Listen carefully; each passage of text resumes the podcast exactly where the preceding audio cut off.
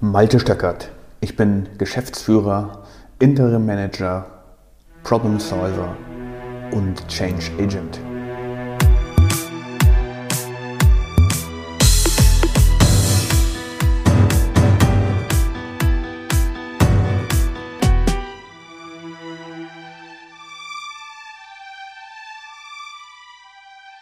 In der heutigen Podcast-Episode geht es um One Piece Flow und darum, wie ich meinen wertschöpfenden Prozess in Hinsicht auf den Kunden ausrichten soll.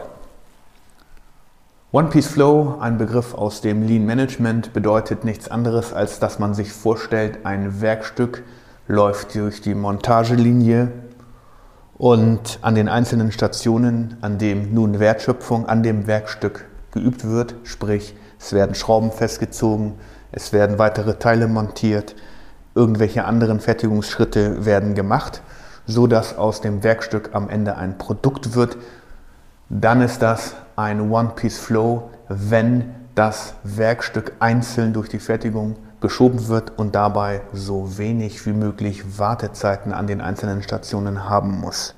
Warum? Weil jede Wartezeit kostet Geld und der wertschöpfende Prozess ist eben der Produktionsprozess oder hier der Montageprozess, der möglichst smooth und ohne große Hindernisse ablaufen soll. Das ist die Wertschöpfung, die das Unternehmen auf das Werkstück, auf das Produkt bringt und damit letztlich Geld verdient. One Piece Flow, das geht natürlich auch woanders. Das geht natürlich auch im übertragenen Sinne zum Beispiel in Arztpraxen, wenn ein Arzt mehrere Schritte oder wenn der Patient mehrere Schritte zu durchlaufen hat. Anmeldung, beim Augenarzt dann zum Beispiel der generelle Check-up, ob die Sehkraft noch die gleiche ist und dann geht es zu dem Doktor, der eine kurze Untersuchung macht und als letztes gibt es dann vielleicht noch ein Rezept. Und ich als normaler Arztgänger, als Patient oder Kunde in solch einer Arztpraxis ärgere mich immer massiv über die langen Wartezeiten, die ich dort habe. Das ist absolut anti-lean und hat nichts mit gut organisierten Prozessen zu tun. Jeder Patient, der dort wartet, vergeudet seine Lebenszeit einfach durch Warten. Ist das jetzt wirklich ein wertschöpfender Prozess, beziehungsweise ist dieser wertschöpfende Prozess ideal in Richtung Kunde ausgerichtet? Nein, er ist ideal in Richtung Ausnutzungsgrad ausgerichtet. Ausnutzungsgrad des Arztes oder vielleicht der Apparate oder sonst etwas, aber er ist auf keinen Fall hinsichtlich des Kunden ausgerichtet. So auch bei Friseuren. Und hier mal was Positives aus der Corona-Krise. Früher habe ich immer lange warten müssen. Friseure sind jetzt wahrscheinlich nicht die Krisengewinnler. Obwohl ich denke, dass auch sie sehr gute Rückschlüsse aus der Situation für die Zukunft schließen könnten. Nehmen wir mal meinen Stammfriseur. Normalerweise sitze ich dort und warte darauf, dass meine Haare geschnitten werden können. Das ist natürlich hier im Sinne von One Piece Flow immer nur eine Station, na vielleicht zwei warten, dann hinsetzen, Haare schneiden lassen, das ist der wertschöpfende Prozess und drittens dann bezahlen. Meist sind dort, dort noch so drei bis vier andere Herren vor mir dran. Pro Haarschnitt etwa kann man rechnen 20 Minuten. In Summe warten also die Gäste, die Kunden 60 bis 80 Minuten. Mein Stammfriseur beschäftigt zwei Friseure in dem Laden und so beträgt dann die Wartezeit 30 bis 40 Minuten. Also 30 bis 40 Minuten muss jeder warten, bevor er dann dran ist, bevor dann Wertschöpfung quasi an seinen Haaren vorgenommen werden kann. Jetzt habe ich mir natürlich versucht, einen Vorteil zu verschaffen, weil ich warte überhaupt nicht gerne und komme daher immer an den Randzeiten, also zum Mittag hin oder kurz vor Ende der Mittagspause oder kurz vor Beginn des Feierabends. Warum mache ich das? Weil dann ist meistens nicht so viel los. Also habe ich mich an meinen Lieferanten oder Dienstleister angepasst. Werde ich das immer so machen?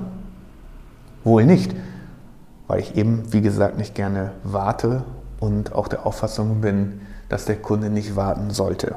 Da gibt es auch so eine Wartezeit in Restaurants, die ich für akzeptabler halte.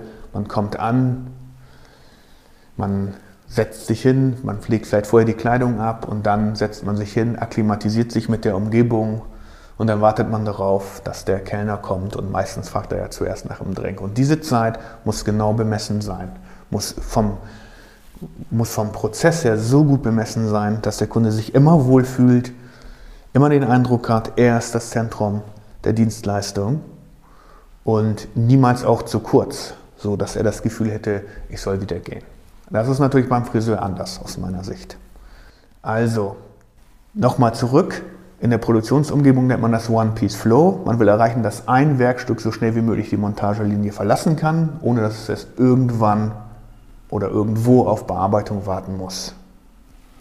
Das ist heute bei zum Beispiel Automobilisten weit verbreitet. Montagelinien und so weiter. Warum nicht im Einzelhandel? Warum nicht beim Friseur?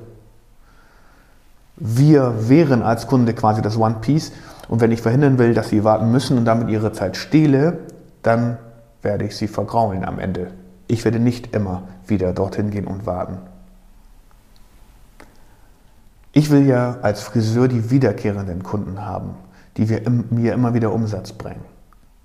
Jetzt in der Pandemie, und das ist das Positive, kann ich Termine machen. Ich als Kunde mit dem Friseur.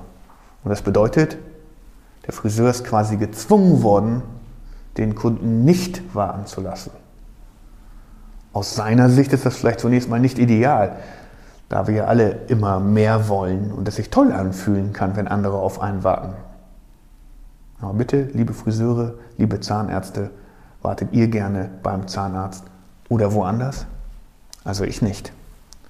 Deswegen könnt ihr diese Situation ausnutzen, um Learnings für euch zu ziehen um euch Gedanken darüber zu machen, was würde dem Kunden denn wirklich gut gefallen. Den meisten Kunden, da bin ich sicher, gefällt es, wenn sie nicht besonders lange warten müssen.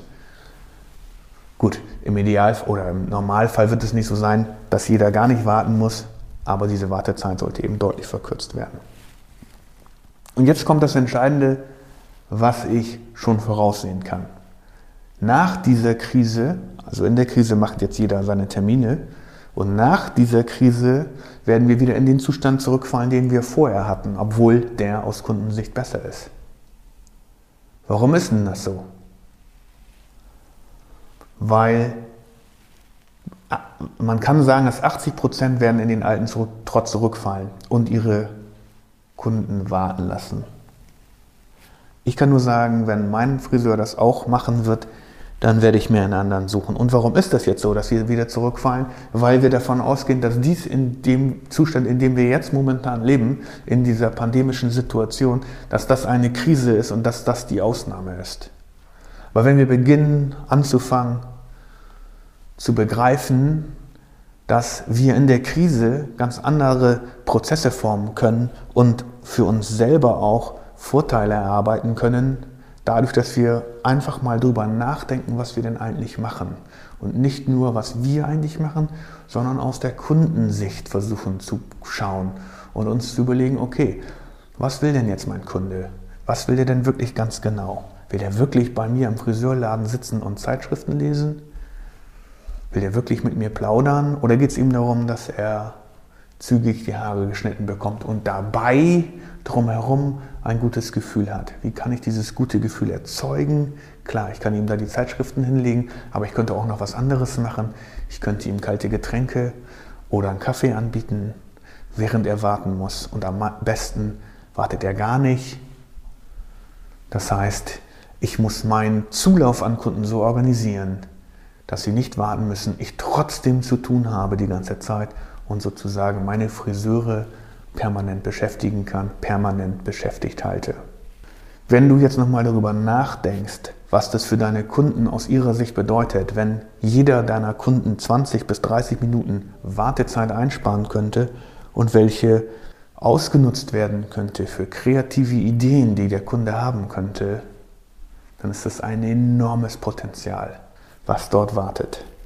Wenn du jetzt kein Friseur bist, aber mir trotzdem zugehört hast, überlege mal, was für deine Kunden, ganz egal ob die intern sind, also in einer anderen Abteilung sitzen, dein Chef sind oder deine Untergebenen sind, oder wenn es externe Kunden sind, also reale Kunden aus der Geschäftswelt, möglich wäre, wenn du sie nicht mehr warten ließest? Vielleicht wirst du ja auch durch diese Krise gezwungen, darüber nachzudenken. Dann tu es doch freiwillig.